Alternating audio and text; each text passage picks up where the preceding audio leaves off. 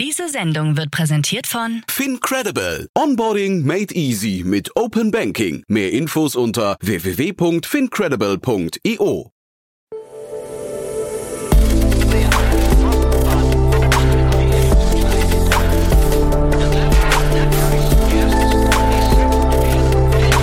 Startup Insider Daily. Investments und Exits.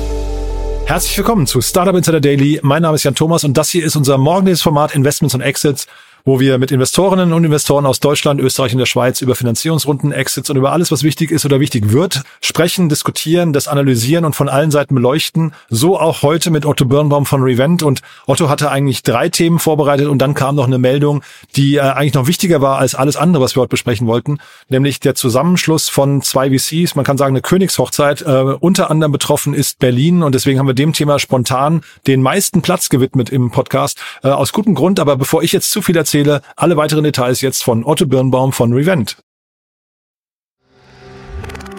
Werbung.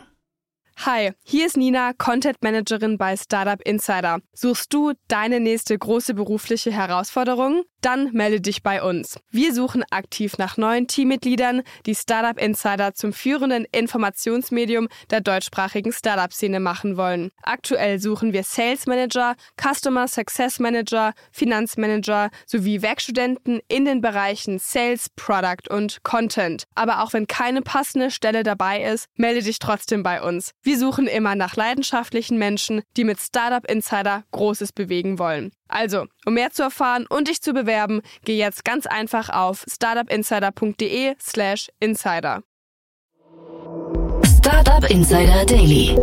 Investments und Exits. Cool, ja, da freue ich mich sehr. Otto Birnbaum ist wieder hier von Revent. Hi Otto. Hallo Jan. cool, dass wir wieder sprechen und mein Gott, das wird ein cooles Gespräch jetzt, weil wir haben mehr Themen als sonst, weil noch ein bisschen was passiert ist. Aber du, ich würde sagen, bevor wir loslegen, ein paar Sätze zu euch, oder? Ja, sehr gerne. Also wer uns noch nicht kennt, wir sind Revent, ähm, Early Stage Fonds in, äh, aus Berlin, investieren europaweit, äh, frühphasig Pre-Seed Seed. Wir sind gerne der erste Check-in.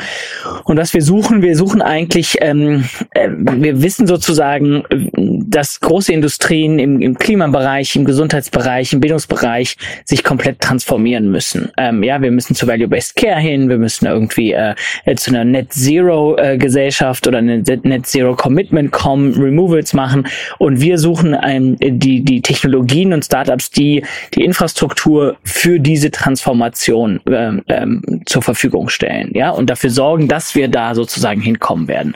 Das heißt, wir investieren äh, ähm, de facto in Klimathemen, Healthcare-Themen und äh, Empowerment-Themen und ähm, haben 20 Investments gemacht und ähm, planen die nächsten Jahre bestimmt noch mehrere hundert Investments zu machen. Ja, cool. Und du hast ja eigentlich drei Themen mitgebracht, die, glaube ich, alle so ein bisschen diese Klammer en Enkeltauglichkeit irgendwie ähm, umfassen. Ne? Aber dann, und dann waren wir eigentlich schon, glaube ich, auch so quasi auf dem Weg zum Mikrofon gedanklich. Ne? Dann plötzlich kam noch eine Meldung rein. Ähm, ich, ich, also die, die packen wir einfach vorne dran, weil sie wichtig ist, glaube ich. Und ich frage dich mal, haben wir eigentlich zu viel VC-Fonds gerade? Ähm, ja, also vielleicht sollten wir die Meldung, die wir, über ja, okay. die wir reden, noch mal ganz kurz kommentieren. Ja. Und zwar kam nämlich die Meldung ran, dass äh, ähm, der Berliner Venture Capital Fonds La Familia eine Partnerschaft mit General Catalyst zusammen eingeht. Ähm, und zwar so weit, dass La Familia ähm, die ganzen Seed Investments für General Catalysts sozusagen managt ähm, und und dafür aber gleichzeitig auch General Catalyst äh, ähm, ja die Plattform nutzt, äh, äh, ähm, sowohl das Backend als auch sozusagen den Zugang zu Kapital ähm, und und eng zusammenarbeitet mit denen. Mhm. Ich habe das nämlich gerade mit, ich hatte den Ramin äh, Niromant hier im Podcast ähm, zum zweiten Mal. Der ist ja jetzt bei Motive Partners, ähm, hatte vorher Embedded Capital gemacht und da gab es ja auch eine große Fusion oder Übernahme. Und irgendwie, ich hatte damals schon, als wir da zum ersten Mal drüber gesprochen hatten, hatte ich schon ge gedacht, warum gibt's eigentlich so diese Konsolidierung oder Übernahmen im VC-Geschäft so selten? Und jetzt habe ich gedacht, vielleicht ist das jetzt der, der nächste Schritt hier. Das soll aber jetzt gar nicht negativ klingen, weil ich finde das irgendwie ähm, äh, auch, auch total spannend, was da passiert. Weil die Jeanette äh, zu Fürstenberg hat es ja auch cool erklärt, die hat gesagt, man will einfach größere Tickets schreiben können, das wäre notwendig und man kauft sich damit Geschwindigkeit. Ne? Das finde ich irgendwie mhm. ganz, also sie hat gesagt, ansonsten ohne diesen Zusammenschluss, diese Kooperation, wäre man eigentlich erst in zehn Jahren an dem Punkt ähm, aus eigener Kraft, wo man jetzt heute damit quasi hinkatapultiert wird. Das finde ich total cool. Mhm. Ja, total. Also ich glaube, es gibt mehrere Aspekte sozusagen. Die eine erste Frage, gibt es zu viel Venture Capital Fonds? Äh, ist eine, eine gute Frage und äh, und ja, ich sollte sie vielleicht auch nicht dir stellen. ähm, und äh, wird es ähm, eine äh, Konsolidierung in der Branche geben? Also ich glaube, es wird auf jeden Fall eine Konsolidierung geben, ja, weil es gibt sozusagen immer einen gewissen Hang zu, zu Plattformen, große Plattformen wie General Catalyst, große Plattformen wie EQT, die können einfach sozusagen haben noch mehr Zugang zu Kapital, mehr Zugang zu einer Plattform, mehr Zugang zu sozusagen Größe, Scale. Das ist spannend. Und dann gibt's aber bestimmt auch weiterhin sogenannte Specialists Funds, ja, da würde ich jetzt uns mal hinzuzählen, äh, die sagen, okay, wir fokussieren uns auf ganz bestimmte Themen und die verstehen wir sozusagen sehr, sehr gut. Deswegen können wir die ganz früh machen und bevor wir dann sozusagen auf eine, auf eine größere Plattform hinaufgehen. So, das, das fehlt in der Mitte das wird es wahrscheinlich auch noch geben zukünftig, aber das wird zumindest immer schwieriger, weil die werden von beiden Seiten so ein bisschen in die Menge genommen. Ja, dann hast du die großen Plattformen, die halt wahnsinnige Ressourcen zur Verfügung stellen können und du hast die kleinen Schnellboote, die zwar jetzt nicht sozusagen einen Head of Talent und einen äh, Head of Recruitment und irgendwie äh, einen Head of Research haben, aber dafür sozusagen schneller agieren können. Ähm, und ja, also da wird die Branche bestimmt in den nächsten Jahren einiges sehen. Ähm, und ich glaube, das ist aber insgesamt eine gute Sache, weil das zeigt einfach, dass wir einen gewissen Reifegrad immer mehr erreichen. Ja, und vorher war die Branche halt so jung und so frisch, dass das alles noch nicht stattgefunden hat. In der Private Equity Branche ist, hat das alles schon stattgefunden. Ähm, und wenn man so will, sind wir eine Unterkategorie von Private Equity. Und vielleicht nochmal, um jetzt ganz im Speziellen auf La Familia und ähm, General Catalyst zu, äh, zu sprechen zu kommen. Also ich glaube, das ist ein, ein super Zusammenschluss mhm. für die beiden, ja, weil ich glaube auch Jeannette hat ja ganz klar den Fokus Europa zu stärken und mhm. das Ökosystem in Europa zu stärken und nicht zwischen Amerika und, und China sozusagen zerquetscht zu werden. Und da mit so einem starken, einer der größten Venture Capital Fonds aus Amerika so, so, so eng zusammenzuarbeiten und da auf die Ressourcen und Plattformen zuzugreifen, das ist schon eine super Value Proposition, auch fürs, e, fürs europäische Ökosystem. Also Gefühl, das sind zwei Top-Brands eigentlich, ne, die da zusammenkommen. Also ich finde auch äh, La Familia, ähm, ich bin immer wieder erstaunt, die haben ein extrem gutes Händchen, finde ich, die, oder oder auch die, die waren bei so manchen Runden dabei, wo ich gar nicht gar nicht glauben konnte. Ne? Bei Mistral waren sie dabei, also dieser riesen äh, AI-Runde, ich glaube über 100 Millionen Seed-Runde da in, äh, in Frankreich. Ne? Da, bei Helsing mhm. waren sie dabei, ähm, bei Deal, bei bei Stripe und so. Also die haben wirklich, finde ich, also wenn man sich das Portfolio anguckt, macht man oder man, man, man zieht immer wieder die Augenbrauen hoch, wo man denkt, wow, das kann ja eigentlich gar nicht wahr sein. Deswegen finde ich, ist das auch irgendwie, also da, da, da agiert zumindest von außen betrachtet niemand mit Rücken an der Wand. Im Gegenteil, ich glaube, die hätten, hätten sich wahrscheinlich jeden Partner der Welt aussuchen können. Ne? Mm, ja, also das war ganz sicherlich jetzt kein, äh, kein Zusammenschluss, weil man musste, mhm. sondern das war ein Zusammenschluss, weil das Sinn macht. Und ich glaube, die bringen beide was füreinander, was natürlich La Familie auch bringt, ist der ganze Zugang zu den mittelständischen Unternehmen in Deutschland. Mhm. Und das ist eben auch, und das glaube ich, hatten die auch so schön gesagt, sozusagen diese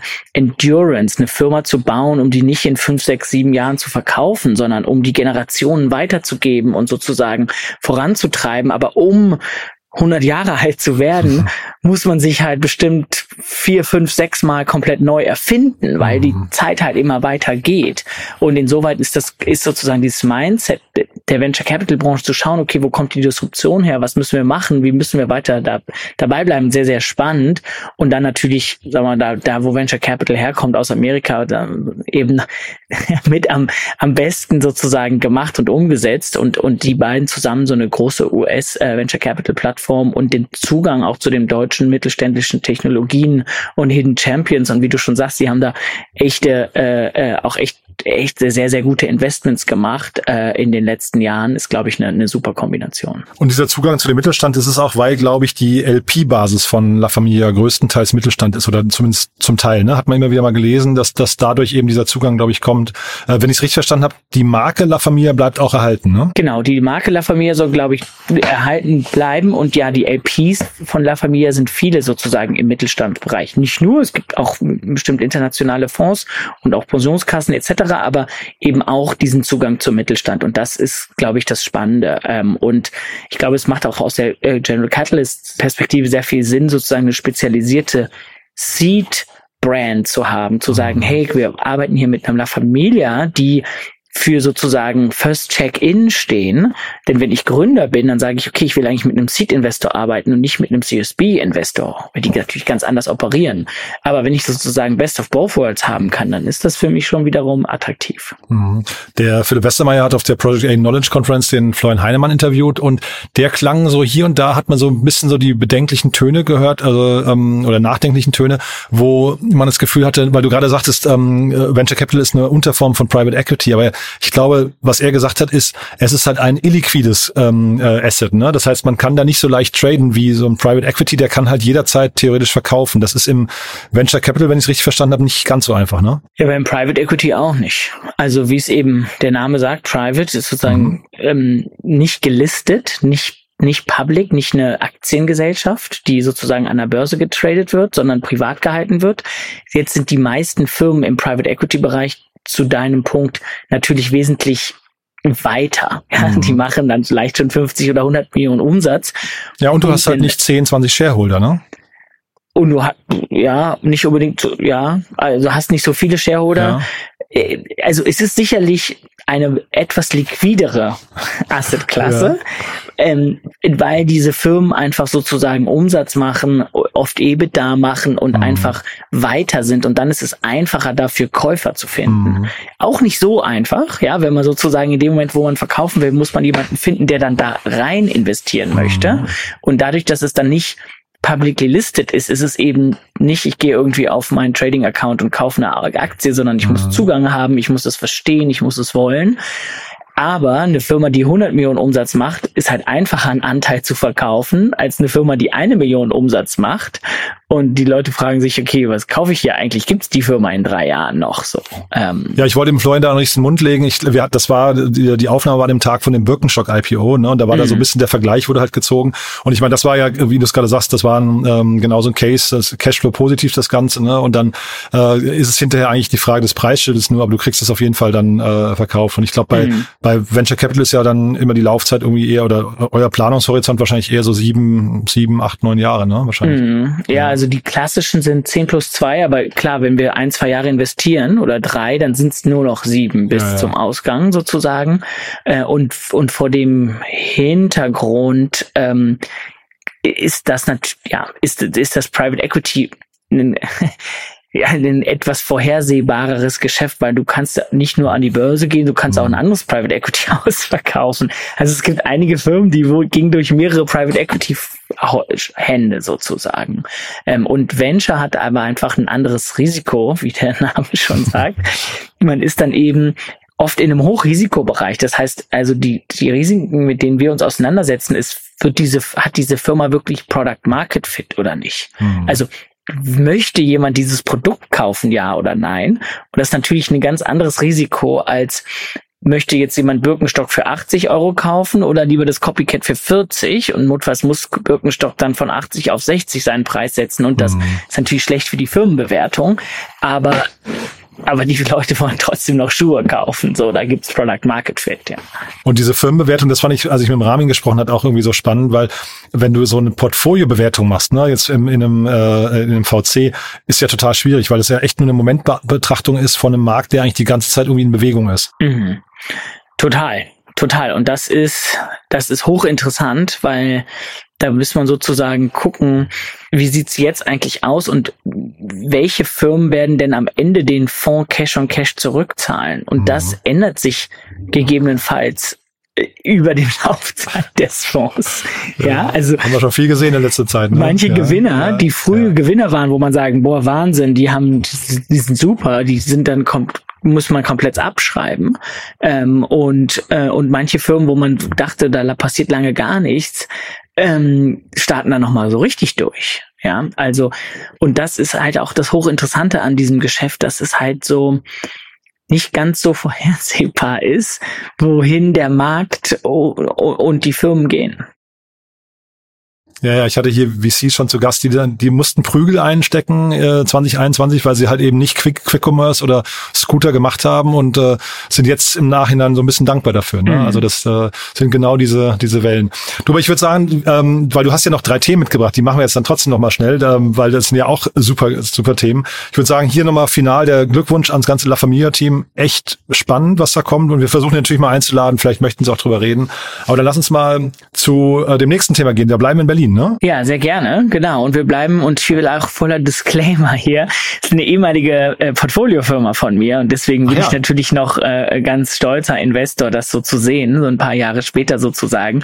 Ich habe keine Informationen mehr, also ich hab, weiß nichts mehr außer die, die Pressemitteilung. Also ja. ehemalig heißt nicht bei äh, Revent, sondern bei, bei Partec damals? Bei Partec damals, mhm. genau. Ich habe 2019 in, in Upwest investiert ähm, und das ist auch die erste Firma, über die ich sprechen möchte, weil da hat nämlich jetzt BlackRock 30 Millionen investiert und die haben nicht nur 30 Millionen investiert, sondern die haben auch angekündigt, eine strategische Partnerschaft zu machen.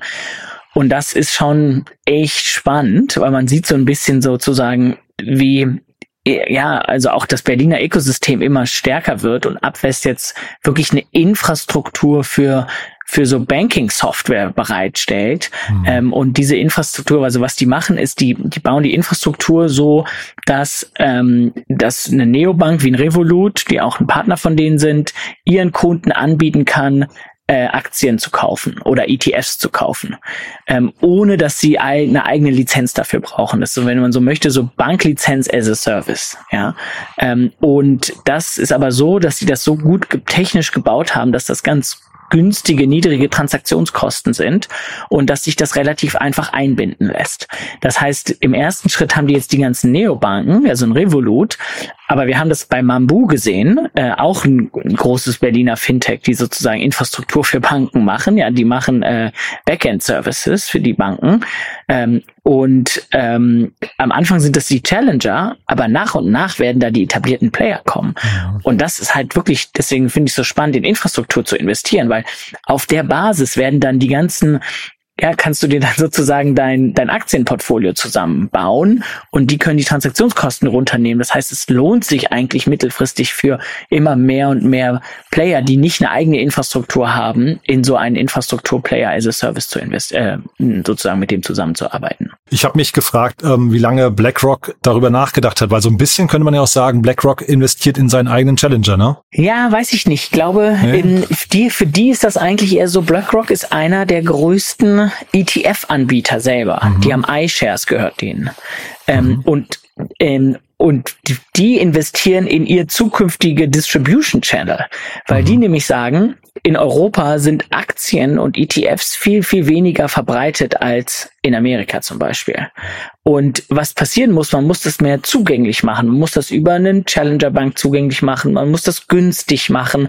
Und Abwest setzt sozusagen die Infrastruktur äh, zur Verfügung, um das ganz günstig anbieten zu können, so dass man nicht, früher hatte man so pro Transaktion von einer Aktie musste man irgendwie fünf Euro oder so bezahlen. Mhm. Ja, das heißt, wenn du irgendwie für 50 Euro Aktien kaufst, musst du erstmal fünf Euro für die Transaktionszeit. Das machte sozusagen überhaupt keinen Sinn, wenn du nicht ein gewisses Volumen hattest.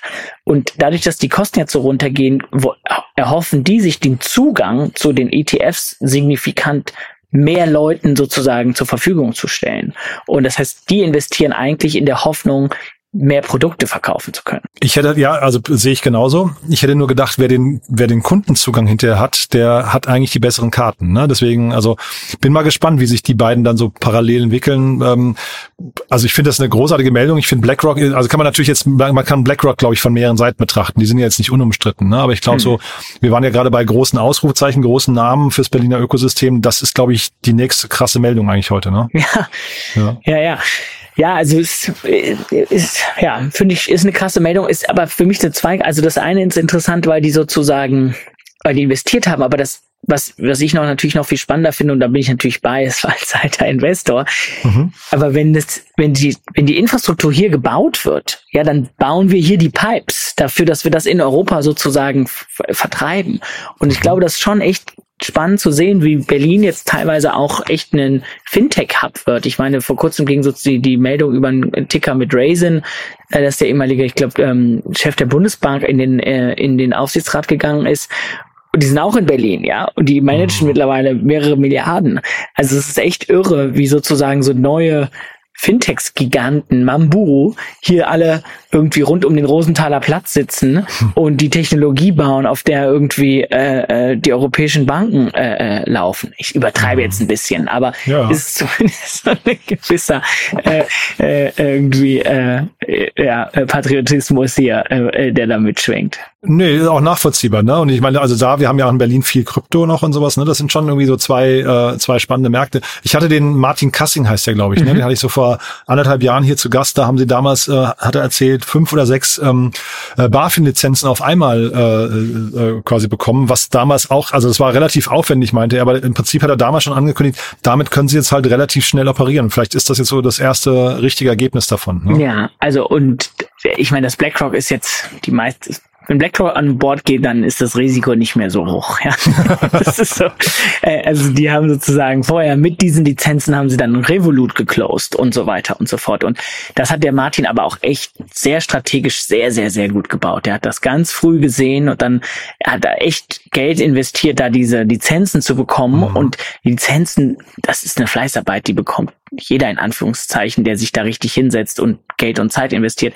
Aber was die gebaut haben, ist diese technische Infrastruktur, dass die das so kostengünstig abwickeln können. Und das mhm. ist ein echter Edge. Weil das ist sozusagen die wirkliche Innovation hierbei. Mhm, wobei du darfst die BaFin auch nicht ver, verprellen ne, oder ver, verstimmen, denn das hat ja ähm, N26 dann irgendwann erlebt. Die durften ja jetzt oder dürfen, glaube ich, immer noch wegen der BaFin nicht schneller wachsen als 50.000 Kunden im Monat, was halt wirklich ein bisschen absurd ist. Ähm, das erinnert mich hier so ein bisschen an äh, Trade Republic. Äh, die haben ja auch lange im stillen Kämmerlein gewerkelt und also ein bisschen unterm Radar auch, äh, weil sie eben auch Investoren hatten, die das getragen hatten. Ne? Mit, mhm. glaube ich, damals Project A und noch ein, ein zwei anderen. Äh, das brauchst du. Du brauchst Investoren, die aligned sind und dann auch dran glauben. Ne? Mhm. Ja, total. Das brauchst du in diesem Fall. Die hatten immer schon sozusagen Kunden, auch als wir 2019 investiert haben, die waren jetzt nicht in sozusagen nicht in einem Modus, wo die nicht gelauncht hatten, aber sich das sozusagen da so hinzuentwickeln, brauchst du auf jeden Fall. Und die haben, die haben die dann auch, ja. Wir haben, also ich habe mit Partec damals investiert und dann kam Early Bird dazu, dann kam Notion dazu. Ähm, also das ähm, wurde dann HV hat ganz früh investiert, der Jan Michalka, ja. der hatte noch vor mir investiert damals. Ähm, und ähm, ja, und damit haben die natürlich HV, Partec, Notion äh, das ist natürlich alles in, in große äh, VCs, die das dann auch finanzieren können. Und jetzt vielleicht noch abschließend, ähm, die Kern-KPI ist jetzt wahrscheinlich irgendwie Umsatz über die Schnittstellen, ne? Ja, wenn du es an Umsatz messen möchtest, wahrscheinlich. Oder, oder Transaktion oder oder was würdest du was würdest du als äh, Kennzahl da jetzt ansetzen? Worauf guckt man? Also kommt immer drauf an, wie schnell du sozusagen. Äh, also Umsatz ist sicherlich ein ein ein interessanter, aber also Anzahl der Partner fände ich glaube ich sehr sehr spannend, mhm. weil sozusagen umso mehr Neobanken und, und richtige Banken, die auf der Plattform haben, desto, das sind die Multiplier. Ja, wenn sie jetzt als nächstes eine, eine Rothschild an Bord nehmen und dann Rothschild, ich mach, ich denke die Zahlen mir jetzt aus, aber sagen wir mal, die haben 100 Milliarden an der Management, ähm, und dann das an ihre Kunden ausrollen und die ihre ETFs über die Abwest-Infrastruktur kaufen, dann ist das sozusagen spannend. Das heißt, interessant ist jetzt, wer sind die nächsten Partner? Und ein BlackRock ist eher ein Produktpartner, also die werden eher die iShares darüber anbieten. Aber wer sind die nächsten Distribution-Partner, die den Zugang zu den Endkunden haben, die die an Bord nehmen? Und umso mehr die da haben, desto größer wird das. Und das, und das ist das Schöne, ähm, äh, ja, das, das kann man jetzt wirklich sozusagen schauen, wer, wer sind die nächsten großen Challenger-Banken und traditionellen Banken, die sich freuen, auf so einer Infrastruktur aufzubauen. Also ich sehe schon, du winkst die schon fast durch. Ne? Das, ja, ja. Nee, finde ich, ich finde das cool. Ja, also wie gesagt, BlackRock, wir, wir, wir wollen jetzt hier kein Haar in der Suppe suchen, deswegen. Äh, ähm, ist okay. Ich bin, wir, wir, feiern einfach mal ein bisschen as charged. Ja, ähm, ja, genau. Ich bin halt äh, Überzeugungstäter da in diesem Fall. Finde ich auch cool. Du dann mal mit Blick auf die Uhr, du hast ja noch zwei Themen mitgebracht. Ich würde sagen, die machen wir jetzt im Schnelldurchlauf, weil die beiden Berliner News waren eigentlich die großen für heute, ne, würde ich sagen. Ja. Die anderen beiden, wir, wir springen mal schnell nach Amsterdam. Einmal nach Amsterdam, ein super cooles Team, ähm, Carbon Equity heißen die. Äh, die haben eine 6 Millionen Seed-Runde aufgenommen äh, und was die machen ist, die bauen eine Plattform, in der ähm, ja, kleinere Investoren in große, äh, mehr illiquide Firmen wie Venture Capital Fonds und Private Equity Fonds im Klimabereich investieren können. Man ah. kennt vielleicht Moonfair, die ja, sozusagen auch Berlin, ne? auch Berlin, auch Fintech, die gesagt haben, okay, warum kann eigentlich nur irgendwelche Milliardäre in Sequoia investieren? Wir wollen das jetzt sozusagen auch kleineren Investoren zugänglich machen. Und, und so macht sozusagen Carbon Equity das gleiche für äh, äh, VCs und, und PI-Fonds im Klimabereich und sagen, okay, warum können eigentlich nur so große institutionelle in, in Klimafonds investieren, weil eben oft sozusagen so Mindestticketgrößen da sind und wir machen das eben, wir poolen das und dann investieren wir als Plattform in die einzelnen Player. Das ist so eine Idee, finde ich, ähm, also jetzt auch nichts gegen Moonfair bitte, ne? aber das ist so eine Idee, ähm, die sieht man und die hat jetzt keinen technischen Anspruch irgendwie. Also ich finde, da ist die Idee, wenn diese gut ist, dann kann man die relativ leicht exekutieren und stellt schnell fest, ob es funktioniert oder nicht. Ne? Das, also das wird jetzt nicht an der Technik scheitern. Nein, total. Und das ist auch kein Tech-Play. Das ist ein, ja. in, das ist, wir nennen das Losgrößenanpassung. Okay. Das klingt so ein bisschen bescheuert oder es gibt wahrscheinlich noch einen, einen, einen aber es geht sozusagen darum, ähm, wenn ich als Venture als Revent sozusagen, kann ich jetzt kann ich auch rechtlich gar nicht irgendwie so ganz kleine Investoren bei mir auf die Plattform sozusagen nehmen. Wenn du jetzt mhm. sagst, ich möchte gerne 1000 Euro bei dir im Fonds investieren, Otto, dann kann ich sagen, ja, hm, ja also erstens ist es schwierig, 60 Millionen mit 1000 Euro Tickets zu, zu füllen. Und zweitens äh, äh, gibt's da gar, sagt dann die BaFin auch, okay, ist das denn ein professioneller Investor? Weiß der denn eigentlich, was er da sozusagen macht? Ähm, und ähm, was die Carbon Equity machen, die sagen halt, okay, was was ihr macht das bei bei uns auf der Plattform. Wir informieren euch äh, sozusagen als Kleinanleger, was das für ein Risiko ist, äh, dass ihr euch dessen bewusst seid. Wir poolen das dann und dann gehen wir auf die Revents oder andere äh, Fonds zu und sagen, okay, ich will jetzt nicht 1000 investieren, sondern ich würde jetzt eine Million investieren, weil ich habe hier nämlich 3000 Kunden und die haben mir alle irgendwie 1000 Euro gegeben. Ähm, und so, und das äh, macht jetzt die ganze Sache dann zugänglich. Und ich als Fondsmanager finde das ganz spannend, weil ich weiß, hm, wenn so ein Carbon Equity die nächsten Jahre weiterhin da sein wird, dann wollen die ja in meinen nächsten Fonds und übernächsten Fonds auch mit investieren. Und die haben sozusagen kontinuierlichen Zugang zu Kapital und man könnte sogar sagen, da ist eine gewisse Financial Inclusion mit inbegriffen. Ja, weil man, ist auch witzig, wenn man sich die, die Meldung anschaut von, von BlackRock und Abwest, die sagen sozusagen auch, wir wollen Zugang zu den ETFs allen geben. Ja? Die Demokratisierung. Wir ja. demokratisieren das. Wir verkaufen zufällig auch ETFs. Side note. Äh, aber äh, sagen wir mal, hier in dem Bereich ist schon so, dass Zugang zu den Venture Capital und, und PE-Fonds ist jetzt nicht allen zugänglich, ja, weil die Losgröße einfach auch zu hoch ist dafür. Und damit kann man das schon zu einem gewissen Grad demokratisieren. Ich sag mal, man muss sich immer bewusst sein, da sind auch Risiken mit inkludiert. Es gibt, also es gibt auf jeden Fall Fonds, die extrem gut performen, aber es gibt auch Fonds, bei denen, die nicht so gut performen, gerade wenn sozusagen die äh, in Bear Times äh, sind. Klingt aber von der Logik her, auch wenn ich so zuhöre, so ein bisschen wie so ein Fund of Fund, ne? Mhm. Ähm, also als ist hätten das? sie quasi. Ist das es, ist ne? de facto ja, okay. ein Fund of Fund, okay. der sich auf Retail-Investoren spezialisiert. Ja, ja, genau. Okay. Ja, spannend.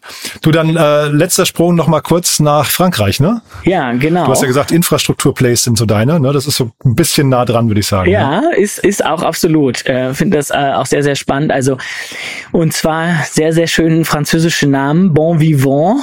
Ähm, das heißt auf Französisch so wie äh, Lebemensch. Ja, man, man lebt das gute Leben, bon vivant, gut zu leben.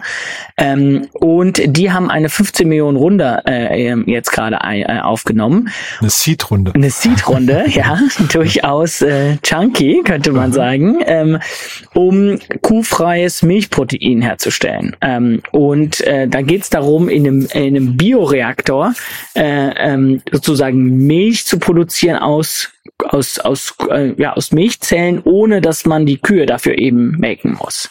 Mega ähm, spannend.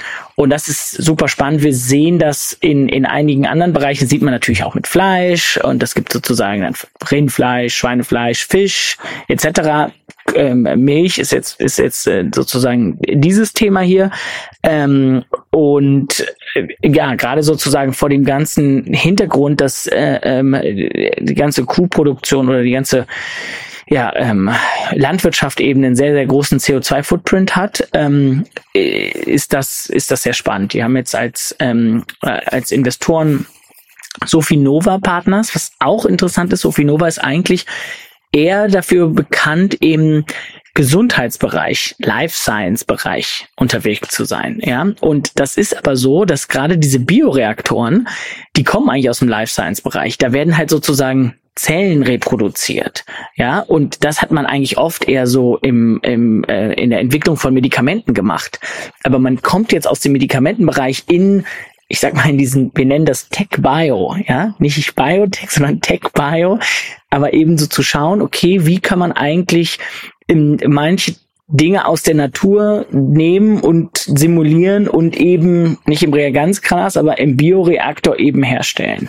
Ähm, und und deswegen bin ich nicht verwundert, dass es immer mehr Life Science Funds sozusagen gibt, die eher so eher in der ja in der im Healthcare Bereich vorher unterwegs waren, die aber die Technologien verstehen und jetzt sozusagen langsam in den in den Gesundheits- oder in den äh, Food Bereich reingehen. Das erklärt wahrscheinlich auch ein bisschen diese Rundengröße, ne? Weil wahrscheinlich müssen die jetzt irgendeine Art von Reaktor oder irgendwas ähnliches bauen, ne? Dann vielleicht, vielleicht ist sogar, hat man ja manchmal, dass dann so Fremdkapital mit reingemischt ist.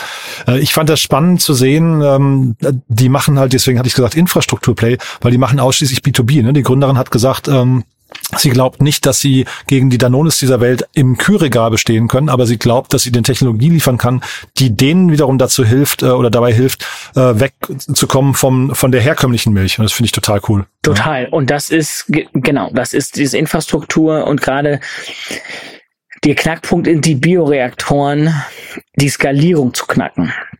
Weil das muss man dann auf 5 Liter, auf 50 Liter, auf 100 Liter machen.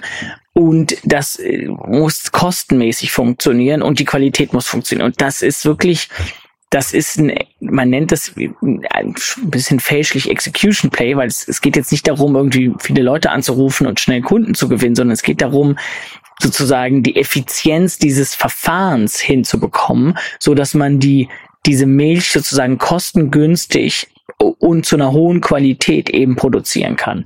Und wenn sie das können, dann haben sie einen wahnsinnigen Vorteil. Und dann können sie nämlich an die Danones und Nestes dieser Welt alle verkaufen, wie du schon gesagt hast, und, und, und liefern den Rohstoff, ja, um dann da Endprodukte drauf zu bauen. Und das bei einem Markt, der gigantisch groß ist und einen totalen Rückenwind hat. Ne? Also eigentlich, eigentlich auch ein Traum. Hier muss man vielleicht nochmal hervorheben, Picos Capital, ne? auch, auch mit dabei, also ein Berliner VC. Also wir haben es heute mit Berlin ähm, oder Berlin und München, glaube ich. Ne? Aber auf jeden Fall ähm, auch da Glückwunsch. Finde ich einen coolen Pick, muss ich sagen. Gefällt mir sehr. Mm, ja, finde ich auch äh, sehr, sehr gut. Und auch interessant, das zu sehen. Die kommen aus Lyon in Frankreich. Frankreich ist eigentlich dafür bekannt, sehr zentralisiert zu sein. Sehr, sehr ah viel, ah, ja, was ja, in stimmt. Paris passiert.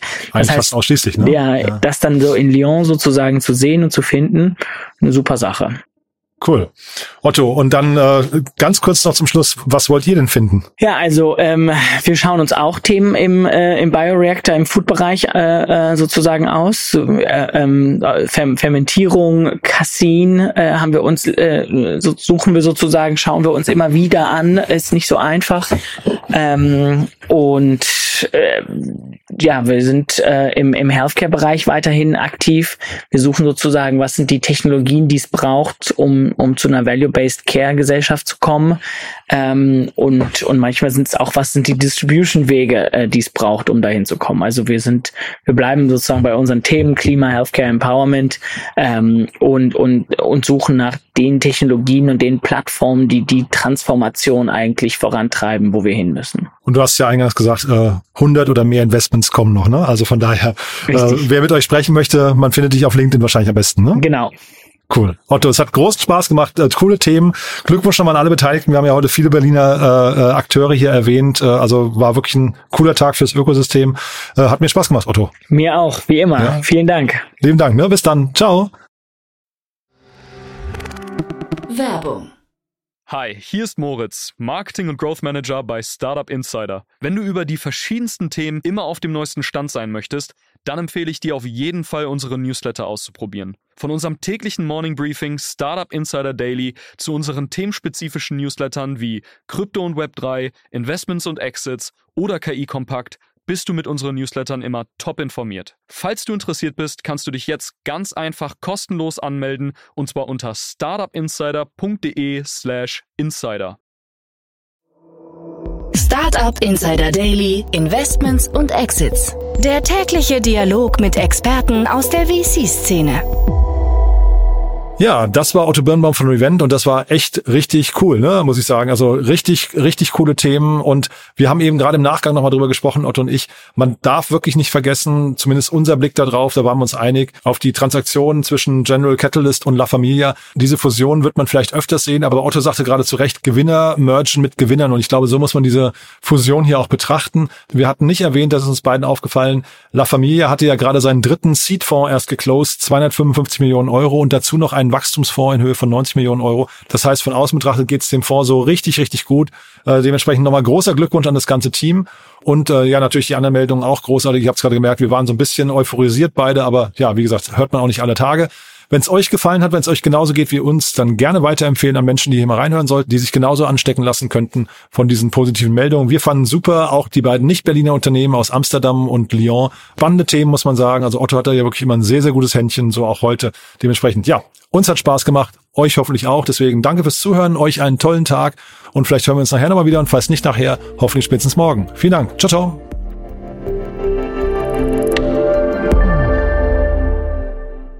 Diese Sendung wurde präsentiert von Fincredible. Onboarding made easy mit Open Banking. Mehr Infos unter www.fincredible.io.